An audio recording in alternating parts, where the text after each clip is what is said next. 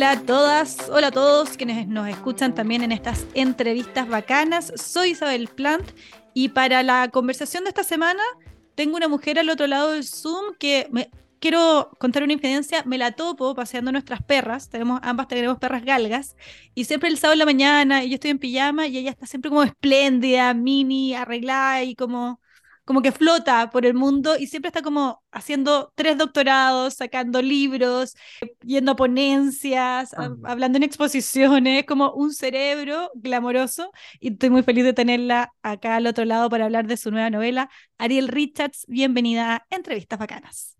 Ay, muchas gracias, Winnie. Sí, tengo que decir que a diferencia de ti, yo soy una mujer soltera, entonces salir a pasear la perra es siempre una oportunidad. Es un momento. es un momento, ¿cachai? Y después como, siempre me encuentro como, oye, te vi, te vi paseando la perra, como, eh, ¿qué estás haciendo? Entonces como que, ¿sabes que yo no puedo perder esta oportunidad porque me gusta mucho más. Ariel Richards, eh, nosotras te habíamos contactado en diciembre porque vi que habías estado sacando eh, un fanzine llamado Cuerpa, como que participaste en algo así, dijimos, ay, qué entretenido, aprovechemos de hablar a Ariel, pero ahí fue como, oye, pero es que Gallas, tengo un libro nuevo que sale en enero, y fue como, mejor todavía. Así que partamos hablando de Inacabada, que ya está en librerías para todos quienes quieran leerla. Y podría yo mencionar que, podría definir a Inacabada como una novela de autoficción o no? La leí y me gustó mucho, sí. Bacán, muchas gracias por leerla. Y creo que sí, o sea, en el fondo igual Em, sí, pero también, por ejemplo, como que la, novela le, quise hacer un prólogo, que sale prólogo de la autora, también para marcar un espacio que fuera muy de no ficción, eh, como en el fondo esto es testimonial, eh, de no ficción, se acaba el prólogo, empieza la novela y una podría pensar que también la novela es como pura ficción, que ese viaje con la mamá yo nunca lo hice, ¿cachai? Como que todas las cosas que están ahí nunca lo pasaron nunca pasaron, pero evidentemente hay demasiadas similitudes entre la biografía de la protagonista y la mía, que sí podría, mm, podría una podría pensar eso. En ese prólogo, Ariel, encontré que era súper interesante lo que contabas, que te habías puesto a escribir, que, que, bueno, que primero que nada tú ya habías sacado dos libros con tu nombre muerto, ¿lo estoy diciendo bien? sí, hay gente que dice así, un nombre anterior o como... Nombre anterior. Eh, hay uno que reeditaste, La ola son las mismas, que es un librito precioso, ahora como Ariel Florencia Richards, pero que eh, en un momento habías pensado que la escritura había quedado como en parte del pasado, de, tu otra persona, y que a tus 37, cuando por fin transitaste a la verdadera tú, quizás no eras escritora, pero en realidad sí eras. Y qué interesante eso, como tener que reconocerte y también reencontrarte con partes de tu persona anterior que igual son parte de la nueva. Cuéntanos un poquito como, de ese proceso. Es interesante eso, como de, como de qué dejamos atrás y qué como rescatamos. Pa, es como los años nuevos, hay cachado como este año nuevo, no quiero que eh, mis resoluciones son voy a ser esta persona y no voy a ser esta otra. Entonces como que el, el, cambio de género es como un año nuevo, así como un poco más en serio. Es como, ¿qué no pasa de esto? Y la, la, escritura había sido como siempre una, o sea, antes de, de como de publicar, digamos, había sido siempre una, un instrumento de conexión con mi mamá, te diría, en el fondo como cuando nos peleábamos con mi mamá, en vez de pedirle perdón, yo le escribía una carta. Y ella cuando se le pasaba la mano también, como en vez de, de qué sé yo, carta. Entonces, la escritura siempre había sido una forma de conexión y pensé que, em, que a lo mejor eso, eso quedaba como en la vida como pretránsito, porque también estaba súper embalado, yo estaba haciendo ilustración botánica, entonces como que en, la, en la botánica había descubierto que habían plantas que tenían como Em, género masculino y femenino, entonces estaba toda fascinada y dije, ah, ya, ahora voy a hacer como la Brigitte Batiste, Voy a hacer como una ecologista queer, em, pero no voy a escribir, pero eh, tenía como, tenía muy próxima a la eh, expresión de las emociones la escritura, entonces como que en La Mujer Rota, que habíamos publicado esa novela con mi nombre antiguo, como el 2016, me dijeron como, oye, el 2021 vamos a publicar un catálogo solo de mujeres y nos encantaría reeditar tu novela con tu nombre. Y yo como, mm, puede ser, pero en verdad como que ya no siento tanta conexión con esa novela y me, me invitaron a hacerlo como tachando el nombre antiguo en la portada, poniendo el nombre nuevo y escribiéndole un prólogo. Entonces, esa escritura de ese prólogo, de alguna forma, como que abrió la posibilidad de como, ah, ¿cómo voy a escribir yo ahora? Antes yo escribía de cierta manera y con un cierto propósito y ciertos temas y es como, ¿qué quiero decir ahora? Entonces eso fue súper interesante, esa invitación me pareció como muy, muy feminista esa invitación, como, ¿qué, ¿qué, tal si te reapropias de una obra con tu identidad actual? ¿cachai? Eh, y dije, ya, vamos. Eh, y en el fondo eso despertó un montón de preguntas también, por ejemplo, como que yo tengo, me gusta releer libros, ¿cachai? Como, y, y me, me, empecé a preguntar como, ¿tengo que volver a leerme libros que me gustaron como para que queden incorporadas esas lecturas en mi cuerpo actual? ¿cachai? Y creo que la respuesta es sí, ¿cachai? Como que creo que los tengo que volver a leer porque en las cosas en las que me fijo ahora y eh, como siento las cosas ahora son muy distintas a como eran antes. Y también dentro de ese prólogo, como autora, cuentas que empezaste a escribir, pero que como que reescribí eso por encima. O sea, Leila sí. Guerrero ha sido encontrado muerta, la porque hace como 25 archivos, como que le cambia una coma y hace un archivo Word nuevo y guarda como 25 serio? versiones. No, sí, una locura, es que yo le he visto su carpeta. Pero tú dijiste como no, empezaste a escribir una historia y después por encima le escribiste otra cosa y por encima así como una cosa media jeroglífica de que si uno va sacando capas termina siendo la novela inacabada. Y, y, qué desapego, creo yo, y qué interesante eso para decir como, no, esto tiene que es como una, un flujo de conciencia y como que mm. este, esta historia va a ir encontrando su camino solo, eh, propio sí, dentro total. de la página. Sí, como que creo que como que eh, el tránsito de género involucra muchos abandonos, eh, como el abandono de, de, ciertas cosas concretas, el, el, abandono de ciertas cosas más abstractas, y la práctica de um, abandonar es una práctica con la que me tuve que amigar mucho una vez que empezó el, el, el tránsito, y también como que coincidió con la pandemia. Entonces, como que en el fondo había pocas certezas en el momento pandémico, eh, poco suelo fijo y mucho como inestabilidad. Entonces, como que yo dije, ¿sabes qué? Voy con todo a este como borrar sobre lo que está escrito, sin control de cambios, sin guardar el documento. Es un Word que, que partió escribiéndose en 2017. O sea, si mira ahí el, y es muy, ahí le tocó muy duro como a la editora, porque en el fondo como era como, ¿dónde alguna vez escribiste un párrafo en que me parecía que hablabas de no sé qué? Porque la editora sí leyó eso, eso y yo como, no sé, no, no estaba, o, o, sí me acordaba, pero como que creo que también había una cuestión como andar ligera con eso que, que tuvo que ver mucho con el tránsito. En el fondo como que también, por ejemplo, cuando empecé a transitar, como que me quedé con dos buenas amigas, ¿cachai? En vez de como muchas amigas, fue como, yo me, eh, ¿cachado? Cuando las señoras cuicas dicen, me tengo que achicar, como cuando se les van hijo, los hijos de la casa, como no, yo me, tengo, me, tuve que achicar porque se me fueron los niños, yo igual me tuve que achicar, ¿cachai? Como en ese sentido, como de cuán, con cuánta responsabilidad efectiva me puedo hacer cargo y como con cuántos words puedo andar, con uno, dos amigas, uno eh, y nada más.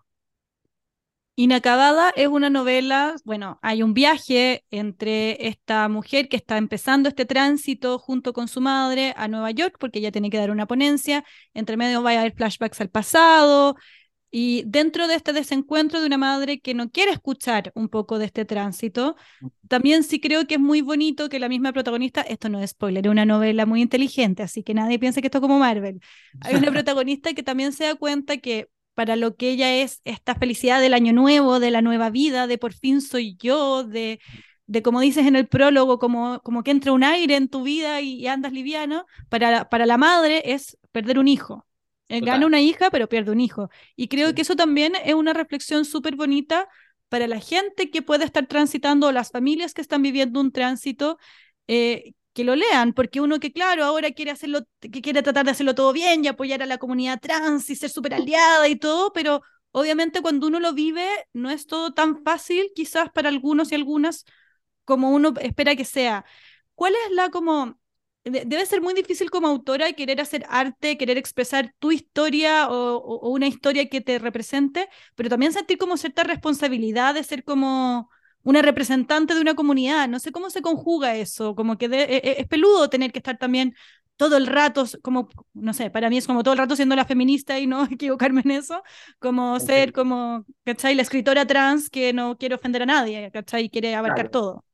Igual yo como que más que como con la comunidad trans tomé partido con mi lugar de hija. ¿ya? Y como para observar a mi madre, en el fondo, como si es que alguien de la comunidad trans encuentra que el libro tal cosa, como bacán, esa es su lectura, pero en el fondo como que quise ser como muy cuidadosa con el lugar de la hija, porque el tránsito de género siendo una hija eh, es muy asimétrico con respecto a cómo se experimenta con respecto a la mamá, sobre todo a, a la maternidad, ¿cachai? Una señora que te trajo a la vida, que te dio a luz, ¿cachai? Que te puso un nombre, que tiene unas expectativas contigo y que tiene una relación afectiva con la persona con la que tú fuiste, ¿cachai? En cambio, para mí el año nuevo era como, eh, aló, Juan José, no pasa para allá, como le deseo lo mejor, que te vaya bien, y mi mamá como, mi hijo, mi hijo, ¿dónde está mi hijo? Entonces, como en ese sentido muy asimétrico, y lo que quería era como que que no fuera avasalladora la novela desde el lugar de la hija, porque en el fondo para mí es algo celebratorio y maravilloso, ¿cachai? Eh, empezar mi tránsito, pero para mi mamá era algo difícil y un duelo.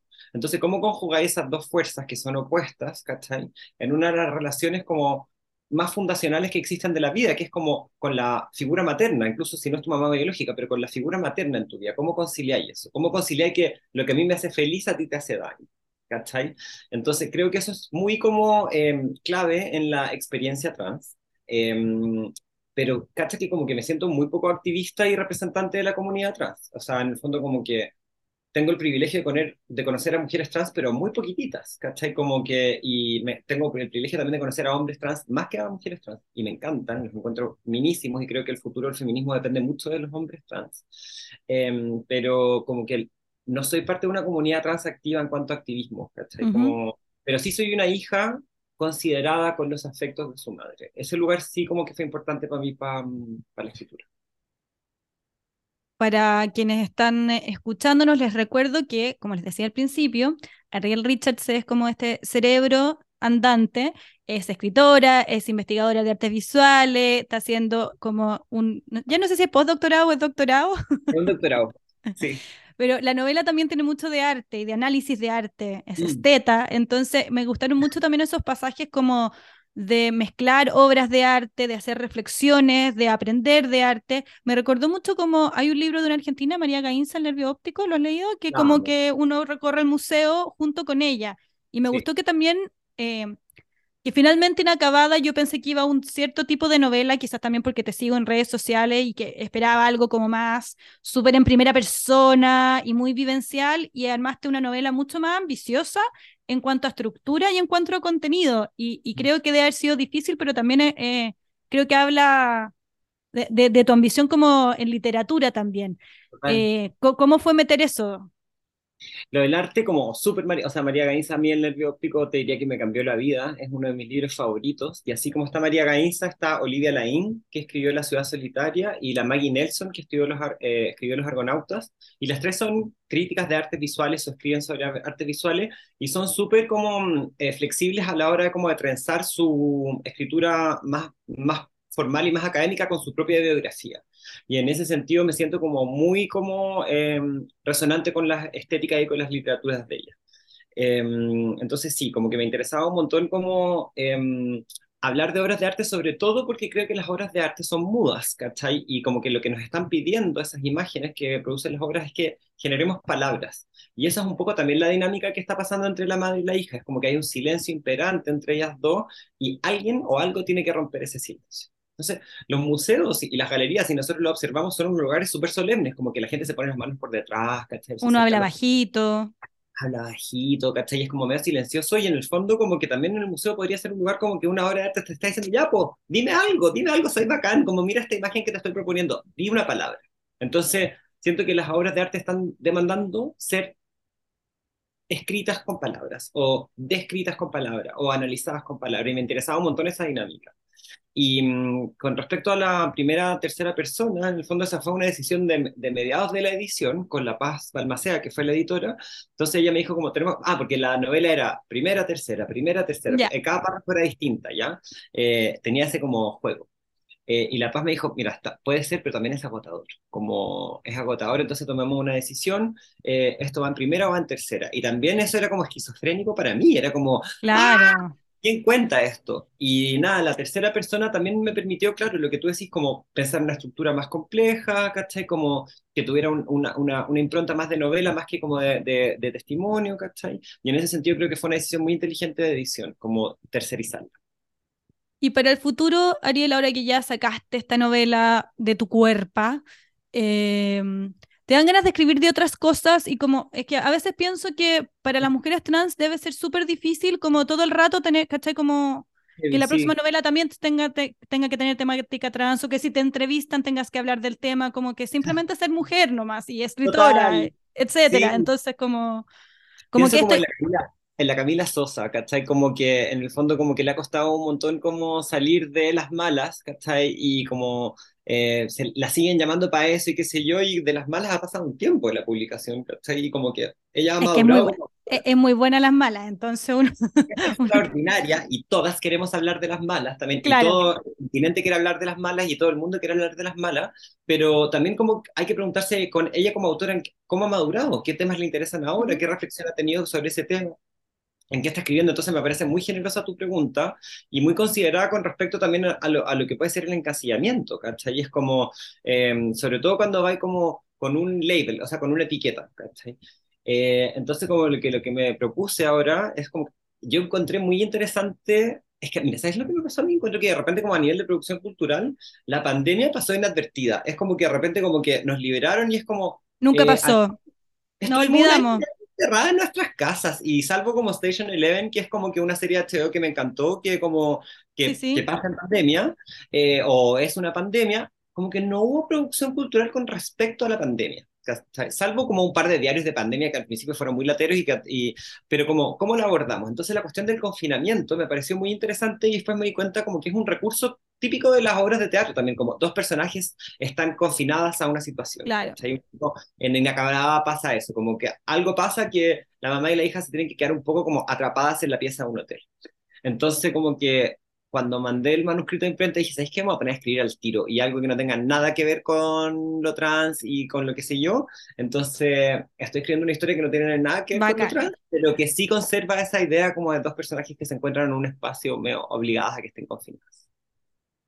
Eh, me parece pertinente también preguntarte de algo que hayas estado publicando esta semana, porque antes de esta entrevista diste una, diste una entrevista larga al diario La Tercera que encontré súper buena, eh, la hizo Andrés Gómez, porque encontré tan buenas las preguntas de Andrés y muy respetuosas también, porque creo que a veces uno, uno se pasa de progresista, de asumir que todo el mundo como que está entendiendo el tránsito y la experiencia trans, y creo que fue súper interesante lo que hablaba de los pronombres, o sea, creo que era una entrevista cotota y como muy abierta, pero que después cuando el medio, la tercera, la publicó en redes sociales, se llenó de unos comentarios de odio tremendo y que creo que para ti también fue una sorpresa eh, porque publicaste una nota y decías, en realidad yo vivo en un entorno súper protegido donde tengo mis amigas, tengo mi vida, tengo mi familia y, y, está ese otro mundo odioso allá afuera. Yo creo que después recibiste suficiente amor para que le diéramos la vuelta a ese mal rato.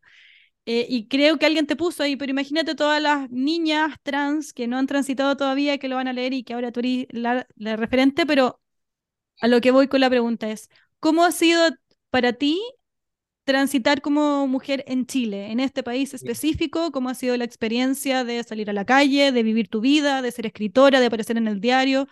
Como que no sé cuán fácil es realmente. Uno piensa que es más fácil que antes, pero no sé si lo es tanto yo tengo que como que partir como transparentando mis privilegios. O sea, yo soy una mujer como que me muevo en dos comunas, en la que vivo, que es Providencia, y en la que estudio, que es Ñuñoa, me voy en bicicleta, ¿cachai? Como que en el fondo eh, estoy como, mi trabajo actualmente es estudiar o investigar, por lo tanto como que mi roce social laboral está, eh, son pares académicos, ¿cachai? Pero esa experiencia es muy particular y muy privilegiada con respecto a, a la que pueden estar experimentando otras mujeres trans de mi misma edad o más chica, en dos comunas más allá, en dos regiones más allá, en un país más allá. Entonces como que estoy un poco exenta eh, por, mis, por mis privilegios, ¿cachai? De, como de violencia. Pero como decía en ese post, ¿cachai? El domingo, después de, ese, de que la tercera compartiera en Twitter, que también es una red social bien particular, el, el, la nota, experimenté mucha violencia, como, em, ahora, esa violencia como honestamente, ojalá que eso no lo escuchen los gallos que fueran violentos, porque yo creo que ellos creen que me afecta, pero no me afectó porque me siento muy querida, eh, estoy muy segura de lo que estoy trayendo como eh, fuera de mí, que es esta novela, ¿cachai? Em, pero sí me preocupa mucho que personas así tengan como la desfachatez de odiar, de juntar dos o tres frases muy hirientes y apretar send y mandarlas a una persona que no conocen, ¿cachai? Porque eso me hace pensar en el tipo de violencia como más concreta, menos digital, que pueden ejercer día a día esas personas con, que tienen mucho más vulnerables que yo. Entonces, me da mucha pena y mucha compasión por mis pares, ¿ya? Que puedan ser como víctimas de esa violencia. Y cuando digo pares, no digo solamente mujeres trans, sino que digo como mujeres biológicas, infancias, personas con algún tipo de timidez social, ¿cachai? Como, Porque es muy fácil que te aplasten, ¿cachai? Si te dicen dos cuestiones hirientes, te pueden matar. Entonces, me preocupa mucho como eh, que hayan otras personas que, a las que eso les pueda destruir la vida. ¿Cachai? Entonces, mm, nada, como que también me reafirmó como la importancia de dar esa entrevista, em, me reinformó la, la importancia de el feminismo, porque por ejemplo, como que las personas que salieron a defenderme y a apañarme lo hicieron con tácticas feministas, que es decir, estoy contigo, ¿cachai? Y yo también lo he hecho, por ejemplo, cuando han atacado a la Daniela Vega y a la Emilia Schneider, ¿cachai? Y a la Lux Pascal, que cada vez que dan una entrevista hay una ola de odio y no cuesta nada salir a defenderla y, y, pegarle un par de cachetadas a esos como hombres intransigentes, ¿cachai? Que, no, que nos atacan. Entonces, creo que el feminismo como a la sociedad nos ha enseñado muchas formas de enfrentar ese odio, ese machismo y esa violencia, ¿cachai? Eso es interesante porque a veces el feminismo se malentiende como la feminazi y también se ve como un acto político de choque, pero mm. yo sí creo que tiene mucho de, de enternezcamos a la sociedad, de seamos más amables unas con otras y unos con otros, como, como que la feminización, me estoy inventando una palabra, de la sociedad tiene que ver con eso, como de te apaño amiga, sé simpática, te ves regia, amiga, sus chicos las mejores. la diferencia como de las marcas feministas lo que es, eso es una maravilla, es una horizontalidad en que todas nos estamos cuidando, en que todas estamos como avanzando tranquilamente y reflexionando, pero a la vez estamos haciendo acción, ¿cachai? Es una forma de estar en, en, en, en la tierra, te diría como muy acompasada, ¿cachai? Y eso no tiene que ver con ir al choque, eh, o por lo menos así no lo he experimentado yo. Yo me he sentido cuidada, querida, protegida, ¿cachai? Como por, por, por acciones feministas de otras personas. Qué bueno, para eso estamos. Oye, y hablando de redes sociales y bueno, que Twitter es caso aparte, pero tu tránsito y también toda tu obra, en realidad, tus dibujos preciosos o cuando estáis sacando, cuando vaya a hablar a, Europa, etcétera, todo lo haces bien parte de Instagram. Tú eres como, como que súper activa. Total, sí, total y el tránsito lo, lo vivimos entero. Yo me, me, siento una testigo de que fui así viendo todo, todo el camino, como que... Y ahí uno se pone nerviosa, que uno quiere como, sí, va a salir todo bien y quiero apoyarte y no equivocarme nunca con tu pronombre, por favor. quiero que sepas que en esta estoy contigo. Ah. Eh, pero también es una decisión transitar tan públicamente, ir contando todo lo, como, como todos los partes de ese camino. También quería preguntarte por qué decidiste hacerlo y, y si te arrepientas o estás feliz de haberlo hecho. Borré la mayoría de los posts porque, em, porque siento que correspondieron a un momento, pero no me arrepiento para nada, eh, porque eso generó como, o sea, mínimo dos veces a la semana es como, Ariel, oye, tengo una hija que ahora es hijo, ¿cachai? Tengo un hijo que ahora es hija, como, ¿me apañáis? Y fue como, yo tengo 41, ¿cachai? Entonces no es tan común que las personas de mi edad transiten, pero sí es muy común que las personas de mi edad tengan hijas que quieran transitar, ¿cachai? Entonces, eh, de alguna forma fue, era como un, aloeli, ¿cachai? Como el, el, como, ¿qué hago? como ¿Cómo le digo? Y ir conversando con esos con esas madres y con esos padres también para mí fue muy bacán, em, porque en el fondo no solamente como me da la oportunidad como de, entender que la experiencia trans es muy similar en todos los contextos socioeconómicos que, que uno se puede imaginar, eh, sino que también porque como que la cuestión de apañarse es muy sencilla y muy efectiva, ¿cachai?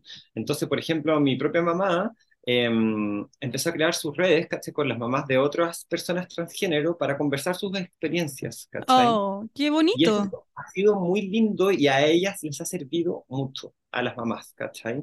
Entonces, como que ese lugar de encuentro que, que, que comienza en las redes sociales, que después puede tener su, su, su, traspaso a un encuentro, un café, ¿cachai? En el caso de mi mamá, supongo que se copetearían, ¿cachai? Como, o rezarán, no sé qué hacen. Eh, o ambas dos. o ambas dos. Al mismo eh, tiempo. Al mismo tiempo, que sería increíble.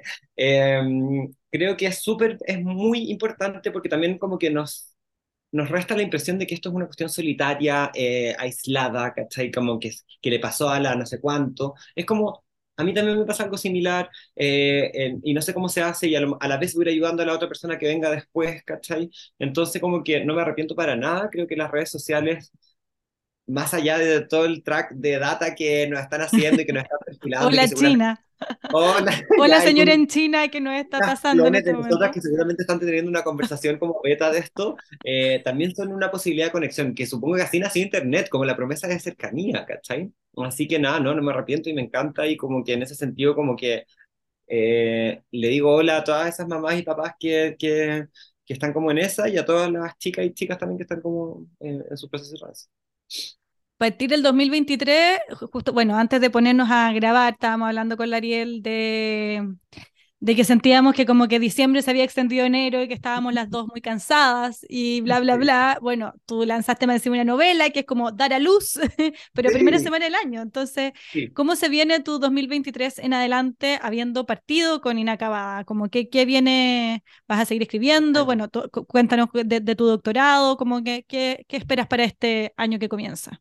Em, sí, me quedan dos años de doctorado y me tiene muy contenta eso y quiero que se transforme en un libro también esa investigación doctoral porque como que creo que una de las cosas que podemos hacer como eh, las personas que escribimos es acercar cosas y creo que como que el mundo de las artes visuales es una cuestión que debemos acercar a el grueso de la población, como se dice, eh, porque las obras de arte como que son espacios de reflexión muy importantes, como sociales y culturales, eh, y a mí me encanta estar estudiando un doctorado en arte en el que mi misión creo que es como eh, cómo pensamos en un lenguaje común y no complicado, y lo que sentimos y lo que reflexionamos ante las obras de arte. Entonces me encantaría que mi investigación terminara en un libro, es un proyecto a, a largo plazo porque me quedan dos años todavía.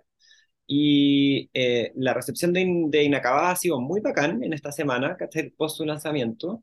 Eh, entonces espero que también se encuentre con muchas lectoras y lectores y eso genere conversaciones, ¿cachai? Como estas, que ha sido muy entretenida, eh, y, que el, que el libro circule la mayor, en su mayor alcance posible.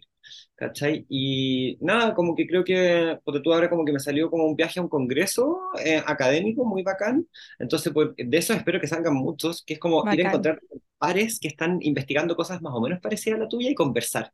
Entonces, como que, como que encuentro que como que el diálogo está siendo muy clave em, en esta como mundo post-pandémico en que eh, podemos como conversar, como que creo que no era algo tan común antes, o por lo menos está como siendo repensado lo que significa el diálogo, ¿cachai? Más que como yo te vengo a explicar algo, o vengo a escucharte algo, es como, a ver y si conversamos, ¿cachai? Los conversatorios, somos la reina, reina ahora del conversatorio. El conversatorio es un gran espacio y como que el conversatorio como que si uno la piensa en serio y habláis, si, si dura una hora y habláis 15 minutos y después todo el resto es diálogo, es súper interesante. Y todas las personas tienen cosas que decir, si la gente es maravillosa. Me encanta. Terminemos con esa reflexión de que la gente es maravillosa. Ariel Richards, muchas gracias por esta conversación en Entrevistas Bacanas. La pueden escuchar en Apple, Spotify, en todas esas partes. Y bueno, te vamos a estar haciendo barra con todo lo que venga con el libro ahora en adelante. Muchas gracias. Gracias a ti por la invitación y que sea un muy buen año para ti también. Oye, recuerden, Inacabada está en todas las librerías, habías y por haber, así que para que vayan y compren el libro también.